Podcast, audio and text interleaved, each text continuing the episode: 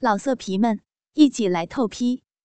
网址：w w w 点约炮点 online w w w 点 y u e p a o 点 online。欢迎收听苍老师的私密话，我是你们的苍老师，想我了吗，小宝贝们？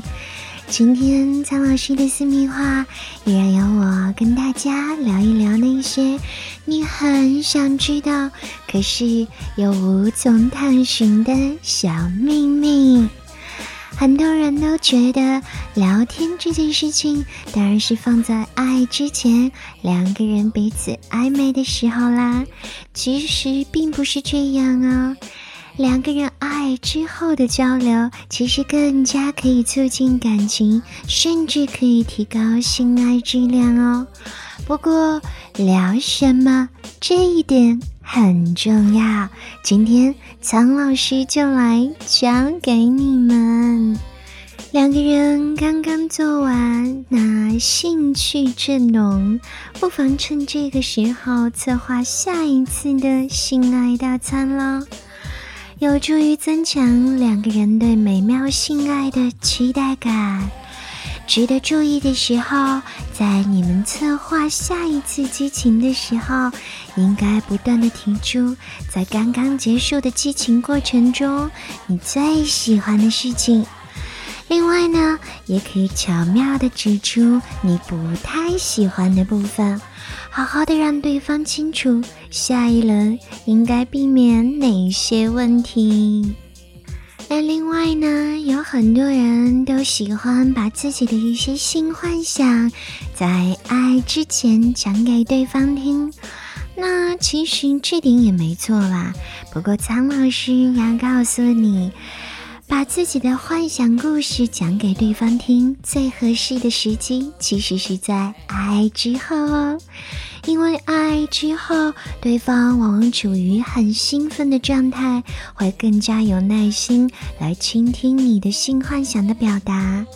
那这些性幻想，可能就是下次你们两个人激情澎湃时付诸实施的重要内容哦。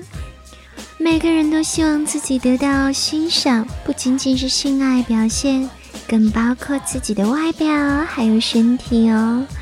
那在爱爱过后，学会赞扬对方的身体，就是最棒的事情啦。你可以亲口告诉他，抚摸他的身体给你的那种心动的感受。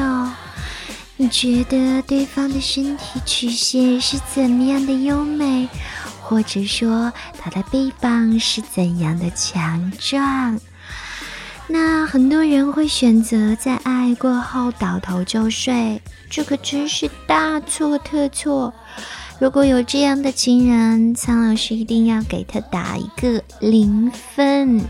因为你没有意识到对方正在期待更多爱的动作或者语言表达，所以用一些好听的话在性爱之后来赞美对方，表达你的感受非常重要。跟着苍老师学做好情人，今天的节目就到这里。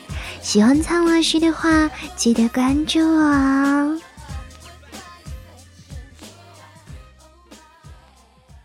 老色皮们，一起来透批！